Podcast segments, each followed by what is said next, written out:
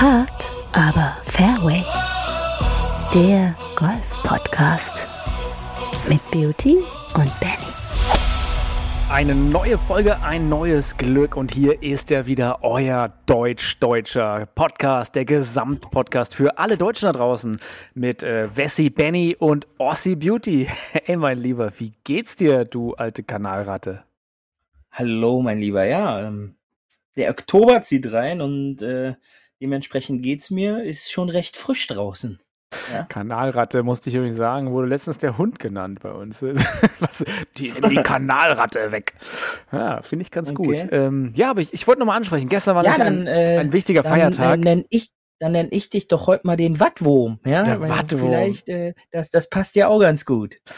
Ja, genau. Wenn der Strom ausgeht, gehst du über den Deich und holst ein Kilowatt. Ja, alter, gute alte. Ja. Kennst du noch die Ostfriesenwitze? Mein Gott, das ist eine alte, lange Zeit her. Ähm, ja, aber wir, möchten erstmal natürlich alle äh, Hörer aus, aus den alten und neuen Bundesländern und ich äh, muss ja sagen, ich finde, das sind ja jetzt echt schon auch ein paar Jahre ins Land gezogen, äh, glaube ich schon fast. Ähm, eigentlich, eigentlich ist es schon eine andere Welt, in der wir leben. Von daher es gibt ja gar nicht mehr dieses, dieses äh, Ost und West. Eigentlich, eigentlich gibt es nur noch Nord und Süd, finde ich. Und äh, hier in Berlin gibt es eigentlich nur Schwaben und Nicht-Schwaben. Also ansonsten, ähm, wir, wir, möchten aber alle Huffis begrüßen, egal aus welchem Teilen äh, Deutschlands. Und wir, wir, wir lieben euch natürlich alle, ist doch klar. Und ähm, heute ist äh, nach dem, nach dem 3. Oktober, dem Tag der deutschen Einheit, ein weiterer schöner, kurioser Feiertag, wenn das nicht kurios genug war für euch. Denn heute ist der Welt- Tierschutztag. Und da sind wir wieder im Thema Kanalratte und Wattwurm sind für euch am Start. Hattest du Wattwurm gesagt, Beauty? Ja, korrekt. Wattwurm. Wattwurm. Ja. Watt. Wattwurm ist gut. Ich kann mich mit dem Wattwurm identifizieren und möchte heute diese äh, Folge äh, im Namen des Wattwurms äh, ausrufen. Das ist die Wattwurm-Folge heute, würde ich einfach mal sagen. Ja, das ist die Wattwurm-Folge. Sonst äh, würde ich halt auch noch den, den Seehund, den Heuler ins, ins Boot. Der bringen. Heuler. Der, äh, ist das, gibt's, ja. gibt's nicht diesen, diesen wichtigen deutschen Golflehrer, der auch Heuler heißt? Ach komm, egal. Gibt's vielleicht ja, auch einen Wattwurmlehrer? Ja. Ich weiß es nicht. Grüße gehen raus, natürlich, wie immer.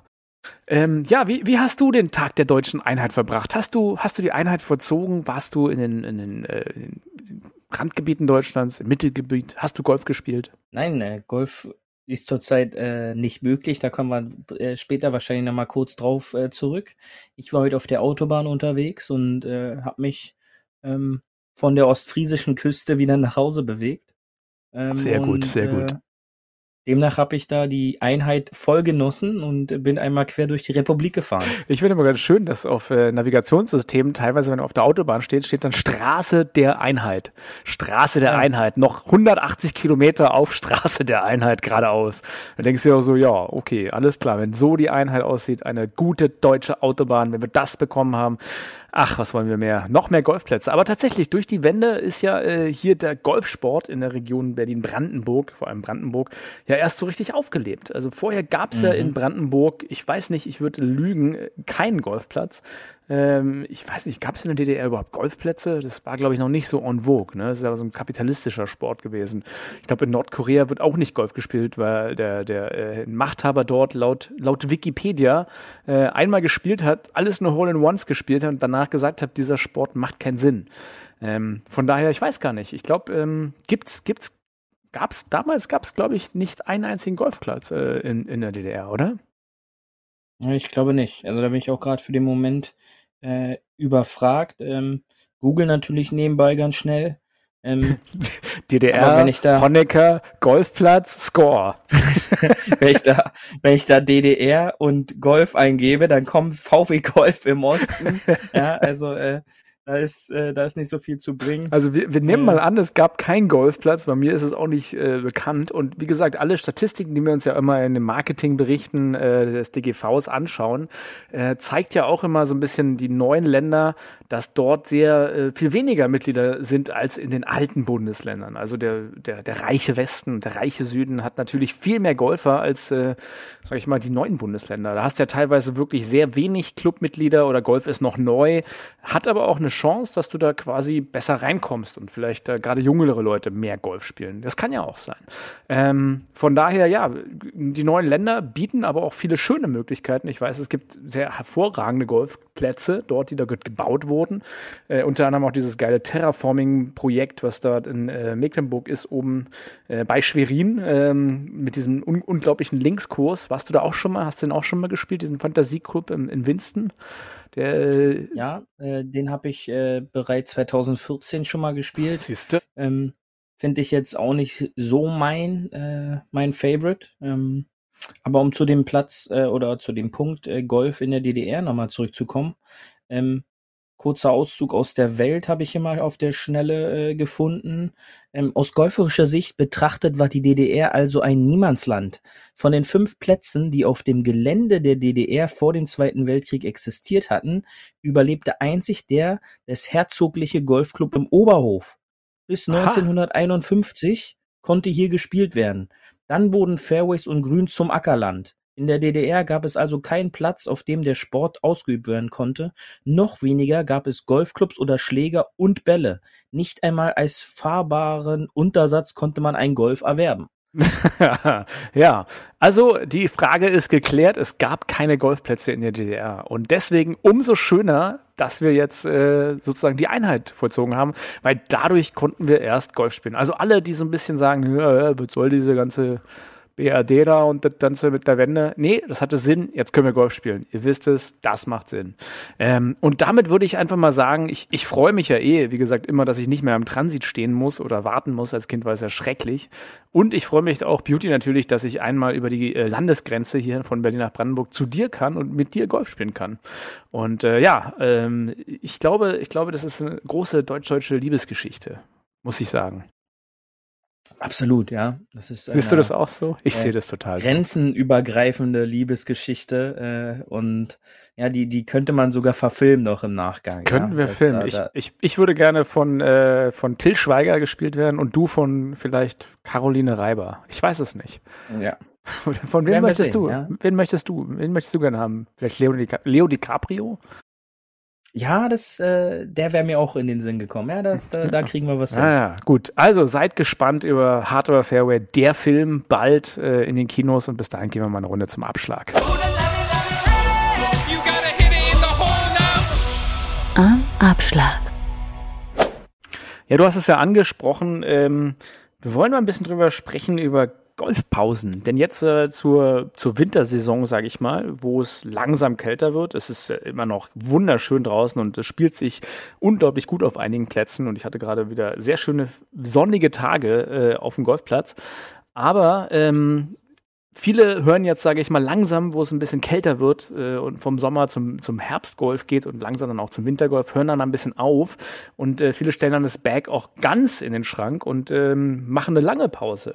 Ähm, fangen dann erst wieder zum Saisonstart an. Zwei, drei, vier Monate kein Golf. Jetzt ist aber, das gibt die eine, das ist die eine Sorte. Und die andere Sorte äh, hat vielleicht mal auch Verletzungspech, wie du jetzt ja gerade, oder äh, irgendwas läuft gerade nicht gut und lassen deswegen das Bag stehen. Auch mal vielleicht ein paar paar Wochen. Und da dachte ich mal, schneiden wir doch heute vielleicht mal das Thema an und ich frage dich doch mal gleich, was macht denn so eine, sagen wir mal, Monats-Golfpause mit einem?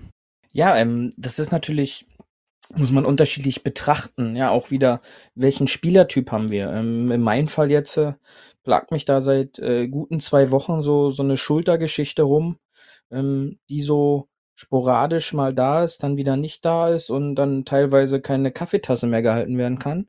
Ähm, da muss man natürlich dann auch gucken, inwieweit es äh, noch weitergeht. Ähm, für mich tut es natürlich aber halt auch mal gut, eine Pause zu haben, da ich ja zu der Spielerklasse der, der Vielspieler gehöre. Und ähm, da kann dann so eine Pause halt auch einfach mal wieder Kraft bringt, ähm, Schwunggeschwindigkeit natürlich dann bringen, die in einer Phase des Dauerspielens dann schon signifikant nach unten fällt. Ja, also ähm, da gibt's auch perfekte Beispiele, die man halt auch nachverfolgen kann. Sean Foley redet da sehr offen drüber, über seine Golf-Tourspieler, die dann dann teilweise, weil die ihren Status noch nicht so sicher haben, acht, neun, zehn Wochen am Stück spielen ähm, und in dieser Zeit teilweise um 10, 11, 12 Meilen Clubhead Speed einfach auch droppen und langsamer werden. Und äh, wenn man in so einer Phase ist, muss man halt sein Spiel auch dahingehend anpassen, dass man den Ball eben nicht mehr so weit hauen kann. Und da tun dann halt auch Pausen gut. Ja, für, für den Wochenendspieler kann so eine lange Verletzungspause oder halt auch meinetwegen Winterpause dazu sorgen ähm, und führen, dass letztendlich gewisse Abläufe neu eingespielt werden müssen, neu äh, quasi neue neuer Rhythmus, eine neue Routine wieder eingesetzt werden muss, damit äh, der ganze Golfschwung wieder sitzt. Ja, der eine, der kennt es bestimmt, da passiert es so, dass die ersten Schwünge ohne Probleme wieder funktionieren, weil man halt gedanklich äh, nicht so erwartungsmäßig am Ball steht, sondern so erwartungslos tatsächlich da ist und dann den Ball halt einfach schlägt und sich dann schon wundert, hey, das funktioniert ja super, aber dann halt leider anfängt drüber nachzudenken, was man eigentlich jetzt macht und hm, dann, Oder äh, unterbewusst halt, einfach nachdenkt. Genau, ja. Und dann gibt's halt diese Drop-Offs, dass halt gar nichts mehr geht, auch wieder über einen Zeitraum, was natürlich sehr frustrierend sein kann.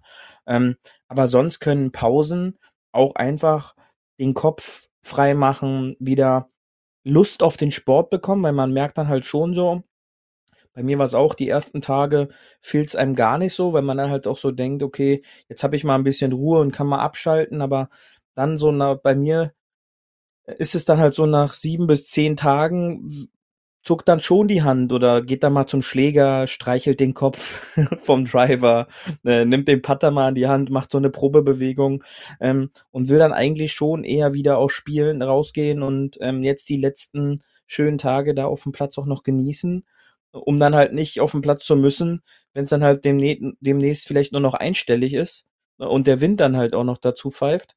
Ähm, aber äh, das äh, wird sich dann natürlich zeigen, äh, in welche Richtung das jetzt bei mir mit der Schulter natürlich geht.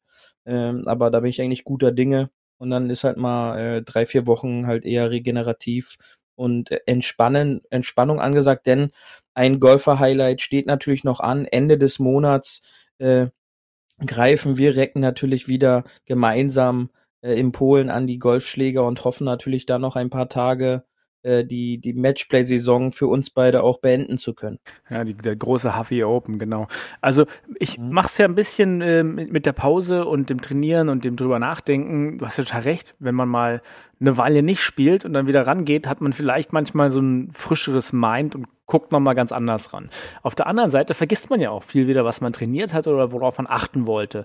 Ähm, ich mache es ein bisschen wie Mats Fitzpatrick, aber nicht ganz so dolle. Fitzpatrick ist schweres Wort. Matt Fitzpatrick, der ja wirklich jedes Loch und jeden Schlag mitschreibt. So ganz so krass mache ich das nicht. Ich probiere mir immer so meine Trainingsziele äh, und die Sachen, die ich sozusagen immer, wo ich, wo ich Probleme habe, mir vierteljährlich zumindest aufzuschreiben, so ein bisschen. Immer eine neue Liste und dann gleiche ich die mittlerweile ab und manchmal denke ich mir so, ah, guck mal, das hast du vor einem Jahr trainiert, das hat ja total Sinn gemacht und ich schreibe mir da auch hin und wieder mal so meine Erkenntnisse auf, ähm, welche, welche Schwunggedanken oder welche ja, Treffmomente oder was ich dahinter hatte noch mit Fragezeichen vielleicht teilweise oder was der Trainer mir gesagt hat.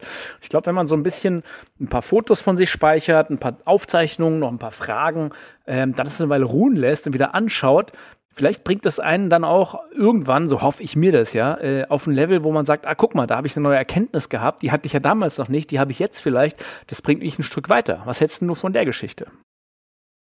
Ja, weil man kann natürlich diese, diese Offs, äh, Off-Time kann man auch natürlich mit mentalem Training ähm, ja, füllen, ähm, nochmal so gewisse Sachen nachlesen, ähm, wenn man zu der Klasse der Notizenschreiber gehört, die so gewisse Trainingsaspekte dann halt auch wieder rauswühlen können, dann äh, vergisst man all diese Sachen natürlich nicht, ja, wenn man dann halt auch einfach mal auf der Couch sitzt, ähm, die Augen schließt und sich vorstellt, jetzt stehe ich am Ball und welche Bewegung muss ich ähm, jetzt ausführen. Das ist dieses autogene Training, das kann schon auch dafür sorgen, und da gibt es halt auch Studien, die nachweisen können, dass man auch so an seinem Schwung arbeiten kann. Ja, wenn man dann halt äh, den Kindern sagt man immer so ein bisschen die Fantasie auch anregen ähm, und so ein bisschen ausschweifend einfach mal sich vorstellen, was man machen kann, dann kann das halt auch zum Training, zum Training beisteuern, auch wenn man drüber redet. Ähm, man, man müsste dann auch einen, einen guten Freund haben, der es erträgt, dass jemand vielleicht auch längere Zeit über, über Golf mit ihm reden kann, ja, und auch mit ihm redet, Oder äh, über Golfschwung. Ja, ja. Die Oder der Ehemann. Das ist richtig, ja. Ja, so, das ähm, ist, äh, also da auch vielleicht als, äh, als äh, Tipp, wenn der Partner kein Golf spielt, ihn vielleicht nicht unmäßig mit viel belasten. Ja, hey, Schatz, genau. ich hab diesen Schwunggedanken, hör dir den mal an. Hm. Oh Gott. Genau. Ja, ähm, nein, aber man, man weiß es ja auch vom Lernen aus der Schule noch, auch wenn es bei dem einen oder anderen schon etwas länger her ist, wenn ich Sachen lerne, ähm, mir aufschreibe und halt auch nochmal für mich laut vorerzähle, ähm, dann, dann prägen sich gewisse Sachen halt auch einfach besser ein. Und wenn ich dann halt ähm, jetzt nicht am Schläger auf dem Platz oder auf der Range stehen kann, dann, dann muss ich halt auch darüber ab und an mal reden. Ja, wenn ich ein Haustier habe, kann ich es meinem Hund erzählen, der hört immer Von zu. Dem Goldfisch. Ähm, oder den Goldfisch. Oder dem Wattwurm. Äh, den Hamster, ja, oder den Wattwurm, ja. Äh, dann kann man das bei so einer Deichwanderung, kann man dann schon mal wunderbar auch über den Goldschirm ja, reden. Den, den Wattwurm ja. kann man auch bei der Deichwanderung wunderbar rausschlagen. ja, so und ähm, da kann man das halt dann auch noch mit einbauen und dann äh, kann man gewisse Dinge halt auch einfach nicht vergessen. Dann, dann kann man die trainieren und so kann ich diese Zeit, wo ich nicht am Schläger sein kann, auch mental die Bewegung trainieren, indem ich mir halt vorstelle, wie ich was jetzt machen muss oder beziehungsweise auch meinen Trainer kontaktiere, der mir vielleicht so eine Aufschreibung vorbereiten kann, wie die Bewegung vor meinem Auge auszusehen hat, was ich dann für mich äh, für mich einspeichern und trainieren kann. Ich glaube, was man nie vergessen darf, ist, dass äh, wenn man beim Trainer ist, dass der ja auch nicht den Körper übernehmen kann. Ne? Das ist, glaube ja. ich, das, das Schwierigste für Trainer, glaube ich auch, dass sie nicht sagen können, äh, die können ja bloß zeigen, guck mal, so geht's oder den Bewegungsablauf vormachen oder eine Hand irgendwo hinlenken oder eine Poolnudel unter dir äh, platzieren oder irgendwas oder mit einem Trick probieren sozusagen den äh, dich zu überlisten oder deine, ne, das ist einfach so eine, so ein, so ein ja, was sehe ich da immer öfter, was es gibt, äh, einfach so ein Bällekörbchen vor den Ball packen, dass du da nicht reinschlägst oder halt, wie gesagt, die Poolnudel. Aber am Ende des Tages kann der Trainer ja leider nicht in den eigenen Körper schlüpfen. Von daher muss man immer das, was er einem sagt und zeigt, so ein bisschen schauen, was will er einem damit sagen. Und ja, was du schon sagst, die Theorie dahinter macht ja Sinn, auch ein bisschen zu lernen und sich aufzuschreiben. Ähm, aber am Ende des Tages muss leider jeder diesen Weg selber gehen und zu sagen, wie kommt die, wie komme ich zu diesem Ziel? Und der Ziel, das Ziel ist dann vielleicht nicht äh, eine Position zu halten oder halt bei einem gewissen Ding irgendwas zu machen, weil der Goschung ist ja so wahnsinnig schnell. Und ich glaube, daher kommen halt auch sehr viele mentale Dinge, wenn man sich halt Sachen zu viel vorstellt und die dann probiert, gehen die vielleicht ja auch in eine falsche Richtung. Deswegen immer abgleichen mit dem Trainer.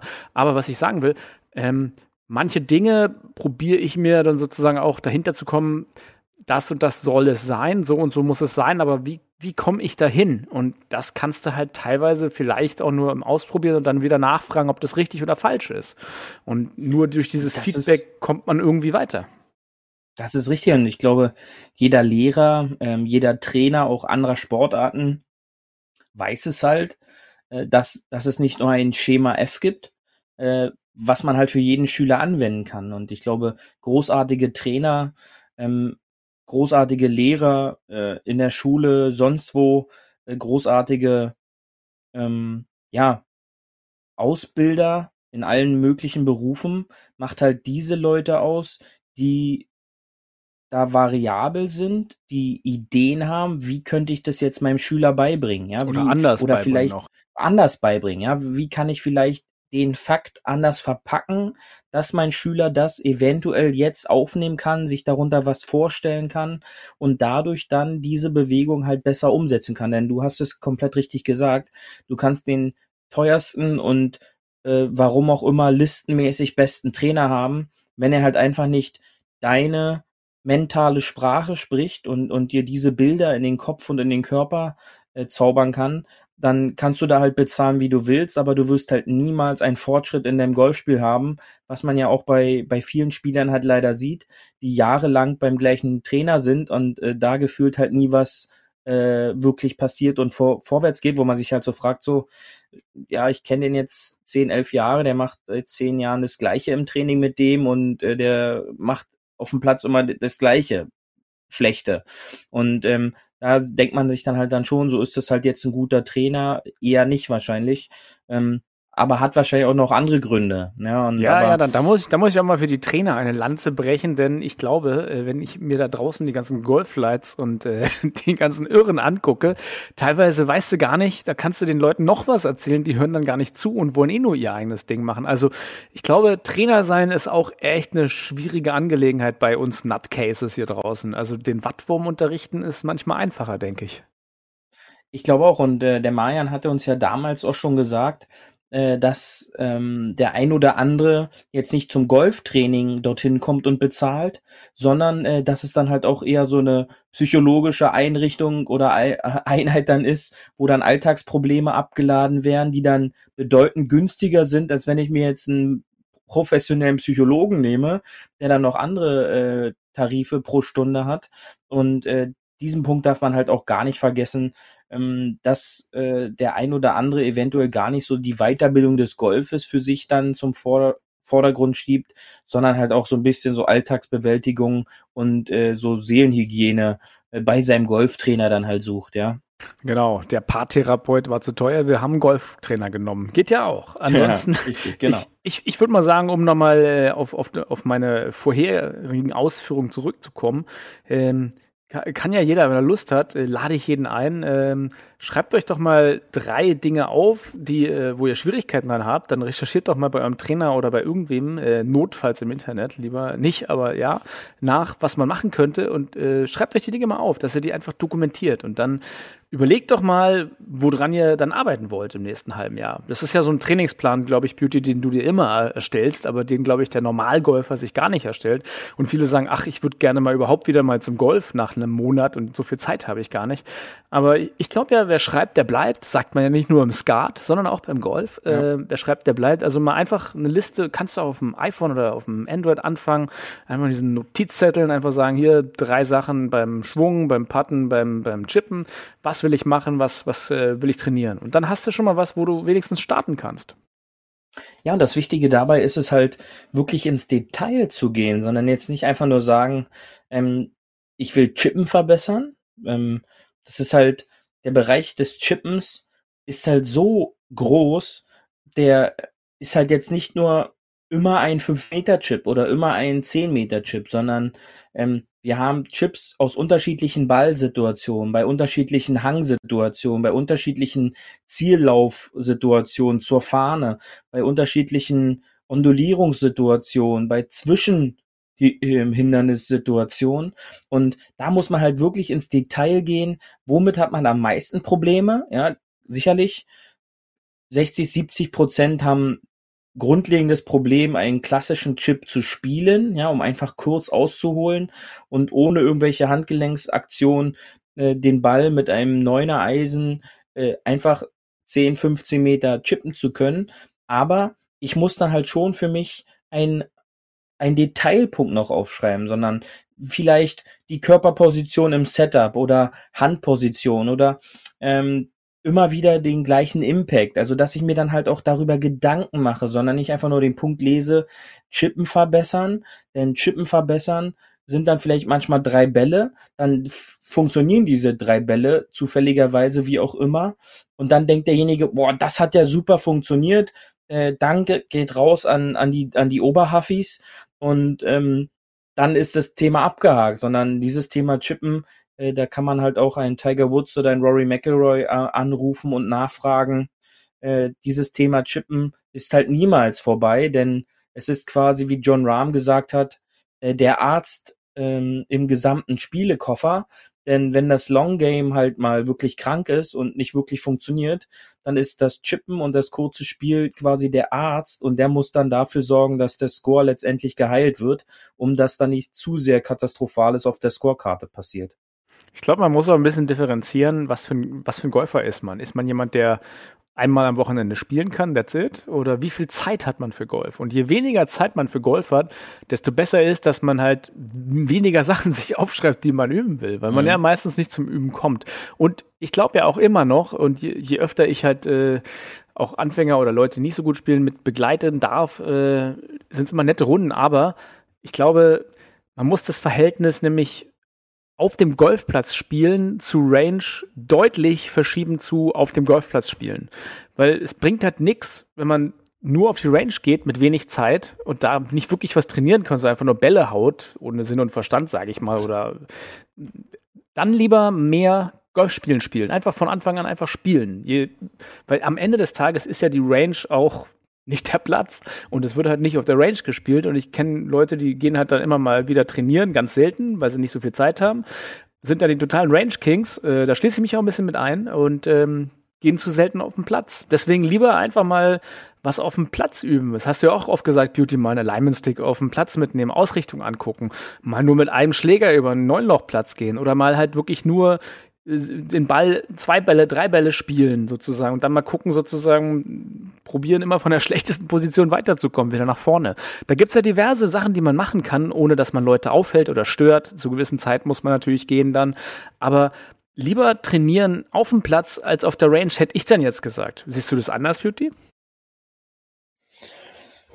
Jein, denn äh, es darf dann nicht zu so einem Üben auf dem Platz gehen, auf dem Samstagmittag, äh, wenn dann der Timetable voll ist und nee, muss, da, der, muss natürlich zu Off-Zeiten sein, steht, wo dann ja. Platz ist. Dann darf ähm, dann, also das, das wollte genau. ich halt ausschließen. Ja. Also ne, wenn Zeit ist, der Platz leer ist und die irgendwie sozusagen hinter euch drei Löcher frei und vor euch, dann einfach, dann kann man doch was üben. Das war ja eher so. Also dann lieber auf den Platz gehen und spielen üben als oder einfach spielen, als dann stundenlang auf die Range.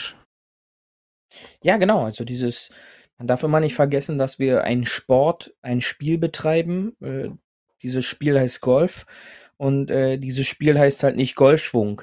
Und ähm, da das, das können ganz wenige nur differenzieren, denn auch gute Spieler spielen halt oft Golfschwung. Und wenn der dann an dem Tag nicht so gut da ist, dann sieht man halt auch oft den Score purzeln, äh, leider in die falsche Richtung. Und diesen Cut hinzubekommen, dauert oftmals sehr lange, aber wenn man es geschafft hat, äh, dann macht Golf einfach noch mehr Spaß, denn man man muss es irgendwie auch hinbekommen über mögliche Konsequenzen müssen im Schlag oder vor dem Schlag auch einfach mal beiseite geschoben werden, denn da muss halt der Schlag ausgeführt werden und nicht der Golfschwung ausgeführt, sondern der Schlag muss gespielt werden und und dann kommt es auch zu besseren Ergebnissen. Ich weiß, das hört sich immer halt so so einfach an, ähm, aber äh, das Thema Golfschwung ist eine Sache fürs Training ähm, außerhalb vom Spiel. Und äh, das Thema Spielen ist dann halt auch auf dem Platz wichtig. Und ja. wie du schon richtig äh, thematisiert hast, auf der Range, da gibt's halt keine Hindernisse. Hm, da gibt es einen, einen Token, der dir dann halt im schlimmsten Fall noch 32 Bälle nachzieht wo du naja, dann halt wieder 32. Ein, ein, Fehlschlag, ein Fehlschlag, der hat ja auch keine Konsequenzen auf der Range. Nein, das genau. ist ja eher das ja. Ding. Mhm. Ja, und da äh, an die Hafis, die da gern die Oktober-Challenge mitmachen wollen, äh, jeder Fehlschlag auf der Range muss halt eine Konsequenz zur Folge haben. Und da kann man sich, kann man ja klein anfangen, dass man sagt, jeder Fehlschlag oder nicht so gewollte Schlag macht dann halt zwei Liegestütze, zwei Kniebeuge zur Folge. Ähm, dass man dann am Ende eine Challenge hat, wo man sich dann halt auch bestrafen kann. Ja, und da hat man dann auch im Nachgang noch einen Trainingseffekt. Ähm, und da wird dann halt auch der Freund, die Freundin, die Frau, der Ehemann wird dann halt auch noch sich freuen, wenn man dann über den Winter in Shape kommt, weil man auf einmal anfangen muss, 50 Liegestütze nach dem Training noch zu machen. Das ist dann halt auch gut für die allgemein körperliche Fitness. Genau, jeder Fehlschlag ein kurzer. Oder so. ja. Dann lustig auf die Runde. Nee, ähm, ja, also wie gesagt, ich, ich finde halt irgendwie, was, was ich auch gerade sehe, was total en vogue ist, dass sehr viele Podcasts aus dem Boden sprießen, die über das mentale Game gehen. Gerade beim Golf ja auch. Sehr viele Bücher gibt es ja auch zu dem Thema. Also es gibt, glaube ich, mehr mittlerweile zum mentalen Spiel äh, als tatsächlich zum Schwung an sich und zu, zur Grundtechnik. Und ich glaube aber, natürlich findet äh, das Golf zwischen den Ohren statt, vor allem, aber das darf man auch nicht überbewerten. Vielleicht hilft ja auch dann, wenn man einfach mal gerade mit, mit dem Spiel einfach zu verkopft rangeht und sagt, ah, da, denke ich zu viel in die und die und die Richtung. Vielleicht hilft dann auch da die angesprochene Pause mit einem Monat einfach mal komplett, dass man diese Gedanken, die man hat oder ich kann es nicht oder irgendwas auf einmal für, für, völlig vergessen hat vielleicht wieder und dann komplett frisch reingeht und einfach ja mit einem neuen Start reingeht. Also von daher, ich weiß gar nicht immer, ob es so viel bringt, sich so mental extrem mit zu beschäftigen, so mit Problemen, sage ich mal in Anführungsstrichen, oder ob man sagt, so dieses ganze mentale Spiel, ich probiere einfach das Golf so zu nehmen, wie es ist und notfalls mal eine Pause zu machen. Ähm, weiß nicht, Pütti, wie siehst du das? Ja, das ist ein guter Ansatz. Äh, für den einen klappt es eventuell, für den anderen nicht, ähm, weil oftmals, das ist natürlich sicherlich was auch für die ähm, ambitionierteren Spielern, ist es ja oft schwer zu akzeptieren, wenn es gerade halt nicht so gut läuft. Ja, wenn, wenn man gute Runden schon in seinem Leben gespielt hat und dann funktioniert es auf einmal nicht mehr so. Und dann ist halt so Stillstand, ich glaube, für kompetitiv spielende ähm, Spieler jetzt nicht so die Herangehensweise. Also wäre es für mich jetzt persönlich nicht. Kann ich halt nur darüber so sagen. Ähm, aber halt so für den Wochenendgolfer, ich glaube, dass derjenige dann deutlich mehr Spaß dabei hat, wenn er halt akzeptiert, wie man dann halt rumhackt, dann muss man halt damit klarkommen. Ja, und ja, dann darf glaub, man halt Akzeptanz auch danach, ist ein gutes Thema. Wirklich, das, ja, das muss ich sagen. Dann darf man da halt danach nicht sagen, dass man, dass man jetzt besser werden will oder dass das halt nicht klappt, wenn man gewisse Sachen nicht trainieren kann, zeitlich gesehen einfach. Dann muss man das akzeptieren, dass man ein gewisses Level hat. Und das kann halt aber auch leider kaum jemand. Kennst du diese, diese Surfer-Theorie-Mindset? Dass du halt sagst, naja, also ähm, die Surfer machen es uns vor, sag ich mal, ähm, dass zum Surfen alles gehört. Dieses Rauspaddeln, unter die Welle kommen, äh, raus, die richtige Welle finden, auf die Welle gehen, äh, sozusagen damit leben, dass man runterfällt, damit leben, dass man halt nicht die gute Welle hat wenn man die beste Welle hat, die auch zu genießen und dann wieder dieses Gesamterlebnis, also das ganzheitliche Betrachten, dass du halt nicht zu, äh, du bist ja beim Surfen zu, weiß ich nicht, sehr kleinen Prozentsatz nur auf der Welle drauf, die du gerade brauchst oder die du gerade geschafft hast. Und äh, viel wartest du auf Wellen, manchmal fällst du runter, manchmal hast du halt nicht so Glück. Und das Gleiche gilt vielleicht einfach, dass du sagst, diese Gesamterfahrung macht aber das Surfen aus. Und das ist jetzt nicht nur komplett immer auf der Welle stehen, dann wäre es ja ein anderer Sport. Ähm, und wirklich so dieses in der Natur sein, mit sich sein, diese Challenge, dieses, dieses äh, was überwinden, etwas schaffen. Ich glaube, das ein bisschen auf Golf zu übertragen, ist ja vielleicht auch eine Idee, dass man sagt, ja, die schlechten Schläge, die gehören halt einfach zum Golf dazu und die passieren jedem. Die passieren den Profis, wie ihr seht, im Fernsehen und überall. Die passieren den sehr guten Spielern, die passieren den mittelguten Spielern und den passieren ja zugegeben häufiger den schlechten Spielern. Aber am Ende des Tages bringt es nichts, sich dafür fertig zu machen, einen schlechten Schlag zu haben, sondern einfach das mitzunehmen und weiterzumachen, nach vorne zu gehen. Und irgendwann kommt wieder ein guter Schlag. Das ist ja dieses alte Shirt, wo drauf steht, I hate Golf, I hate Golf, oh, great shot, I love Golf. Mhm. Ne? Und so dieses Erlebnis mitzunehmen und zu sagen, so, hey, ich nehme Golf als, als Philosophie einfach mit, ich ertrage diese schlechten Schläge und der nächste wird der bessere oder der beste. Oder der, es geht um den nächsten Schlag und nicht das, was bisher passiert ist. Ja, ganz genau. Also das, äh, da kann ich dir nur zustimmen und ich glaube, um dieses maritime Thema, Thema des Tags äh, noch aufzugreifen, so ein bisschen Ebbe und Flut. Ja, ähm, mal ist das Wasser da, mal geht's weg und äh, so ist es halt auch mit dem Spiel. Ja, mal passt es an einem Tag und am nächsten Tag ist es halt wieder weg. Aber man man kann sich eigentlich immer sicher sein, dass äh, das Spiel irgendwann mal wieder da ist und äh, genau mit der Flut das Wasser kommt immer wieder zurück und äh, das ist glaube ich, ein ganz wichtiger Punkt, den man, wenn man den einfach im, im Mentalen dabei hat, dann äh, geht einem, glaube ich, auch besser auf, auf dem Platz. Und ich glaube, wenn es dir einfach nur ein bisschen besser geht, auch vom Kopf her beim Spielen, dann ist das Spiel halt im Endeffekt auch besser. Und das ist ein, ein ganz, ganz wichtiger Punkt, denn man verdient ja sein Geld damit nicht. Und es sollte im Grunde immer Spaß machen. Ja, und wenn, wenn man keinen Spaß dabei hat, dann sollte man am besten äh, die Tea Time jemand anders geben, die dabei Spaß haben, weil sonst äh, blockiert man halt auch einfach nur den Platz äh, für andere, die, die darauf Bock haben. Ja, und äh, ich glaube, das ist ein ganz wichtiger Punkt. Ja, wenn man keinen Spaß bei hat. Ja, das wäre wär, wär doof sozusagen. Ich hoffe, dass es mit Ebbe und Flut sich nicht wie bei äh, Girokonto ver äh, verhält, sondern dass er, ja, teilweise muss man vielleicht auch was für machen, dann, dass die Ebbe und die Flut einsetzt. Aber ich, ich finde es als Grundannahme schon mal großartig und ansonsten kann ich ja nur den Tipp von einem Trainer hier nochmal wiedergeben, der gesagt hat, so, ey Benny, äh, ich glaube, solltest mal drei Wochen eine Pause machen, stell das Bag weg und dann hör auf mit Golf. ja. Aber nicht mit dem ah. Podcast. Ah, Nein, nicht mit dem Podcast. Nein, habe ich auch nicht befolgt. War natürlich ein Scherz. War natürlich ein Scherz. Nein, aber am Ende des Tages ähm, muss Golf doch Spaß machen. Es ist doch ein Hobby. Ja? Und äh, wenn es kein Hobby wäre, dann würden wir es ja nicht machen. Von daher, ähm, ja, äh, lass uns doch weiter nochmal ganz kurz zusammenfassen, was sonst noch in der Welt passiert ist äh, in unserem gesamtdeutsch-deutschen Podcast. Heute äh, gucken wir doch mal ein bisschen ins Tourgeflüster rein, Beauty.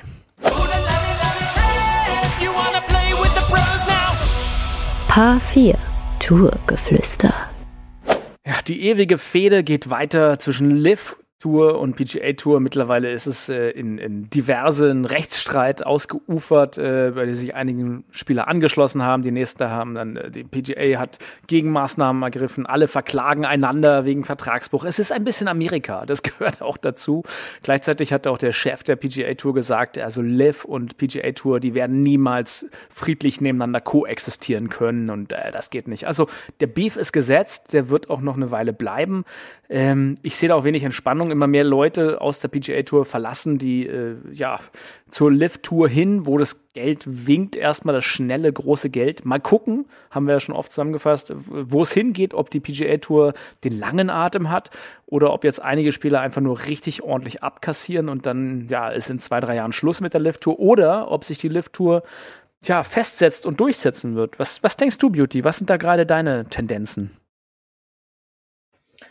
Ja, also wenn ich die, die letzten Wochen einfach nur nehme, äh, dann, dann sehe ich halt schon äh, die Gefahr auf der PGA Tour Seite, dass äh, einfach an Attraktivität verliert. Denn ähm, Liv war jetzt nicht unerfolgreich in den, in den letzten Monaten. Ähm, man kann einfach nur sehen, was sie für Spieler äh, dort jetzt gebündelt haben. Das ist quasi ähm, Major-Format. Ja, ähm, und man wird, glaube ich, auch jetzt sehen im Laufe der Woche, am Freitag geht's wieder los. In, in Bangkok ist das nächste Turnier, ähm, dass die Zuschauer immer dort sind, die Einschaltquoten online funktionieren, Stand jetzt, ähm, dass es durchgehend ein, ein, ein Erfolg ist. Und sicherlich haben viele Spieler dort viel Geld auch bekommen, aber äh, die meinen halt auch, dass dieser gesamte Vibe, der um diese Turniere stattfindet, halt ein ganz anderer ist wie auf der PGA Tour.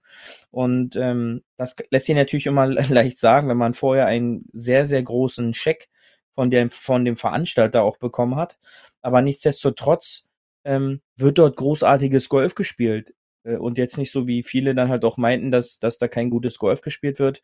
Ähm, die Spieler, die auf dem Leaderboard da oben immer wieder anzutreffen sind, absolute Top-Spieler die PGA Tour Events gerade bereichern würden und die auch dazu führen, dass äh, der gemeine Golfgucker, äh, zu dem ich auch gehöre, ähm, jetzt nicht wirklich diesen Drang verspürt, am Wochenende oder donnerstags äh, da Sky anzumachen, um, um PGA Tour gucken zu müssen. Ähm, weil man halt einfach diese Namen, diese spektakulären Spieler dort nicht in der in der in der Häufigkeit mehr sehen kann. Und äh, das ist, glaube ich, gerade ein extrem gefährlicher Punkt äh, für die PGA Tour. Ähm, und es wird natürlich spannend zu sehen sein, wann diese Spieler wie McElroy und Thomas und Spies jetzt äh, wieder am Start sind. Denn jetzt ist, sag ich mal, so ein bisschen da auch die Off-Season. Ähm, und da ist, glaube ich, jetzt nicht wirklich in näherer Zukunft damit zu rechnen, dass, dass die Spieler da jetzt wieder auch auf dem Bildschirm zu sehen sind, da jetzt halt auch ein McElroy mehr jetzt auch in Europa unterwegs war, ähm, ist dann halt schon, glaube ich, gerade so eine kritische Phase, wo die PGA Tour so ein bisschen kreativ werden soll oder müsste, äh, um, um dieses ja doch schon wellenmäßig große Abreißen dieser Topspieler äh, weiterhin zu verhindern. Denn äh, es heißt ja, dass potenziell die nächste Welle an Spielern zur Lift Tour übergeht, die jetzt in den, in den nächsten ein, zwei, drei Monaten dann äh, schon wieder announced wird. Ja, und das, äh, das, ja, mal gucken, wo es, wo es lang geht. Ich meine, jetzt fang, fängt ja die PGA Tour langsam wieder an. Ich glaube, ähm, es hat gerade ein, ein Playoff wieder stattgefunden und äh, da hat Mackenzie Hughes äh, gewonnen. Aber am Ende des Tages ist als Golffan, wo guckt man jetzt noch genau hin? Schaut man sich die PGA an? Die sind ja immer, wie gesagt, vier Tage Event. Schaut man die Lift Tour an? Die sind ein bisschen lauter und eher drei Tage. Ähm, guckt man nur noch die Majors, kommen die Spieler von der Lift Tour noch wirklich auf die Majors dann rauf, haben die eigene Major-Events. Das ist alles so, wo man sich fragt, ja, wo, wo geht's denn eigentlich hin? Und das ist so ein bisschen, ja, viele, wie du sagst, viele talentierte Spieler gehen zur Lift Tour. Geht man da eher mit? Guckt man, dass Leute auf die PGA Tour neu raufkommen? Bleibt man bei den alten Eingesessenen, bei McElroy und Co.? Was soll man eigentlich machen? Man hat ja nicht die gesamte Zeit alles zu schauen.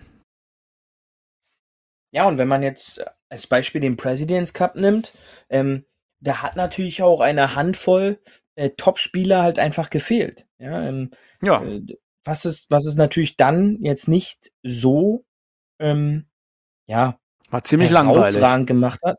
Ja, und äh, mit mit der Aussicht auf den auf den Ryder Cup äh, sehe ich da halt auch so ein bisschen schwarz. Ja, wenn dann äh, Top-Spieler halt nicht am Start sind und ähm, diese Weltrangliste kann man ja gefühlt auch gar nicht mehr für ernst nehmen, wenn man dann sieht, ein Dustin Johnson, wie er in den letzten Turnieren auch performt hat, der jetzt Woche für Woche dort abrutscht, äh, weil er halt keine offiziellen Weltranglistenpunkte bekommt.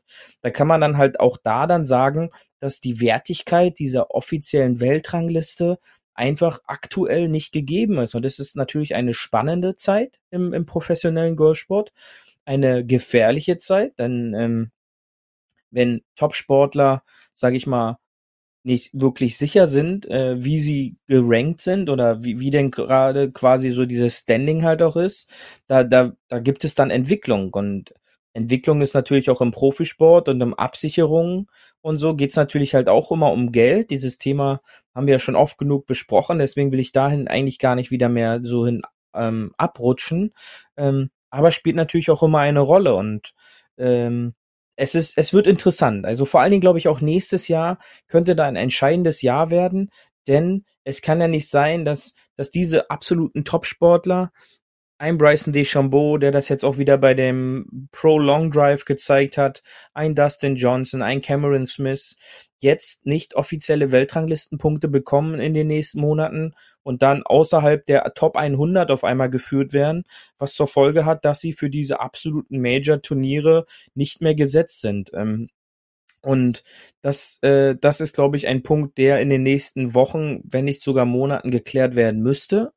Denn sonst haben auch Veranstalter von Major-Turnieren, glaube ich, auch so ein bisschen äh, Probleme oder halt auch die Angst, dass es halt dann nicht mehr die Wertigkeit hat, wie so ein Major-Turnier in den letzten Jahren einfach noch hatte, wo Preisgelder nach oben geschossen sind und äh, wo dann potenzielle Sponsoren, glaube ich, auch Angst haben, dass ihr Engagement dort nicht mehr richtig platziert ist. Und dann bekommt, glaube ich, die PGA Tour und DP World Tour auch so gewisse Risse, ähm, beziehungsweise auch Probleme, Sponsoren jetzt nicht aus diesen Regionen annehmen zu müssen, äh, die gerade, sag ich mal, so ein bisschen in den Medien zerrissen werden. Und da bin ich halt schon echt gespannt, wie es potenziell dort dann weitergehen könnte.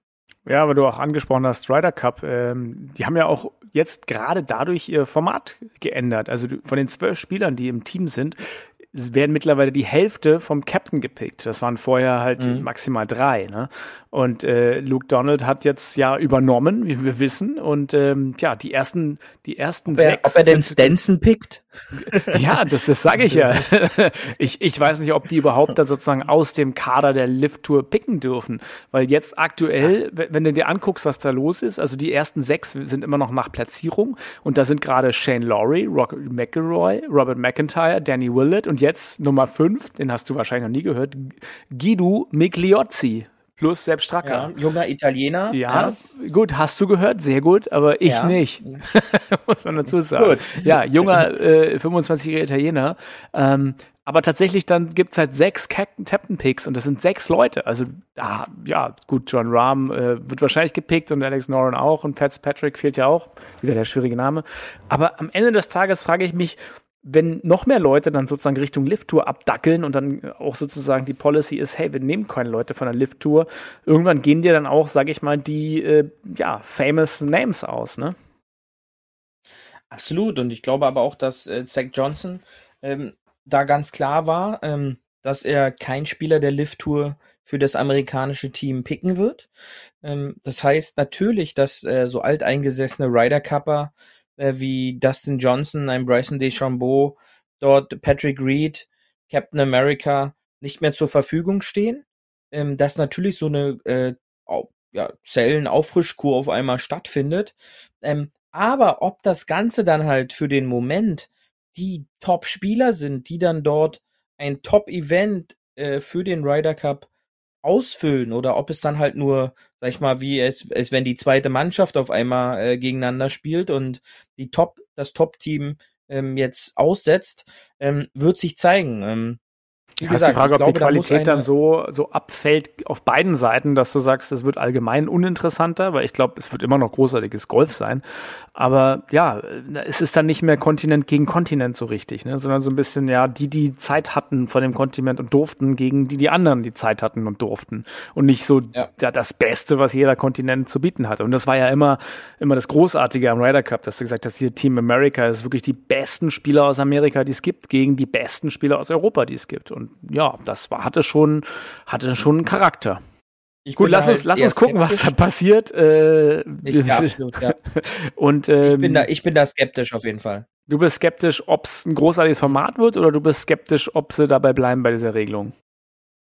Nein, ob, ob das Format dem dann ganz äh, gerecht wird, ähm, wenn dann halt diese Top-Spieler nicht beim Ryder Cup mitspielen dürfen. Und ähm, das könnte dann ähm, glaube ich, schon so, so eine Abwertung des Ryder Cups werden, wie es halt jetzt auch beim President's Cup äh, eine Abwertung wurde, äh, wie weil dann halt Spieler wie Cameron Smith ähm, oder Bryson DeChambeau, Dustin Johnson eben nicht am Start waren. Im September ist es soweit, ne? Nächstes Jahr im September. Ja.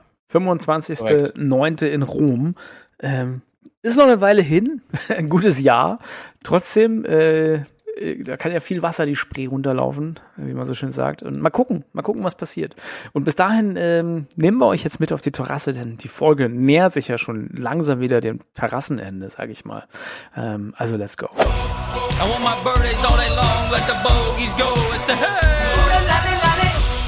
Hole 19 auf der Terrasse. Und passend zum Herbst, Beauty, habe ich dir heute einen Tee mitgebracht. Ein, du warst ja gerade in Norddeutschland. Äh, Deswegen kriegst du einen ostfriesischen Tee von mir hier. So einen richtig schönen schwarzen ostfriesischen Tee mit ein bisschen Candies und äh, so ein kleines Kännchen Milch. Ähm, wo du das dann so wirklich in den Tee reinschütten kannst und hypnotisch in den Tee auf diese entstehenden Wirbel gucken kannst. Wobei ich mich immer gefragt habe, meinst du, dass die andersrum wirbeln in Australien? Oder trinken die da überhaupt Öst Ö österreichischen, ostfriesischen Tee? den ostfriesischen Tee, den kannst du überall trinken. Ähm, und diese Teehäuser, die haben auch sowas von fantastisch gerochen da oben. Ähm, da meinte die nette Dame dann auch immer nur, Moin, wenn ihr einmal den Geschmack hier haben wollt, müsst ihr zum Schichtende kommen, dann wird das alle zusammengekehrt. Ja, ja richtig. So, demnach äh, so, ein, so, ein, so ein leckerer Tee, äh, der wird bei dem Wetter jetzt immer besser. Da gebe ich dir, da gebe ich dir recht. Ja, ja also der, der schöne, äh, da kann man auch übrigens so ein bisschen, bisschen Grog reinmachen oder einfach so ein bisschen Jagertee, notfalls. Aber ich glaube, in, in, in Ostfriesischen würde ich eigentlich keinen Alkohol reinmachen. Oder passt da irgendein Alkohol rein? Wenn dann der Sanddornlikör, den gibt's ja immer, der Sand. Ich habe mich immer gefragt, Sanddorn, was, was willst du eigentlich bei uns, Sanddorn? Hau doch ab. Und dann sagen die, nee, nee, hier, wir haben Bonbons und Likör. Da ich mir so, ey, Sanddorn, ja. nein, Mann, nein. Einfach nein. Hast du Sanddorn-Bonbons ja. mitgebracht, Beauty? Ja, äh, die haben auch gut geschmeckt, muss ich dir sagen. ja, gut, gut, gut. Ähm, anyhow, äh, wir hoffen, ihr habt ähm, ja einen schönen Oktober. Es wird kalter draußen, also packt euch was Warmes ein. Ähm, ich habe mir auf Anraten von Beauty eine USB-Heizweste gekauft. Mal gucken, wie die wird. Ich werde berichten, ob das eine gute An Anschaffung oder eine sinnlose Anschaffung war.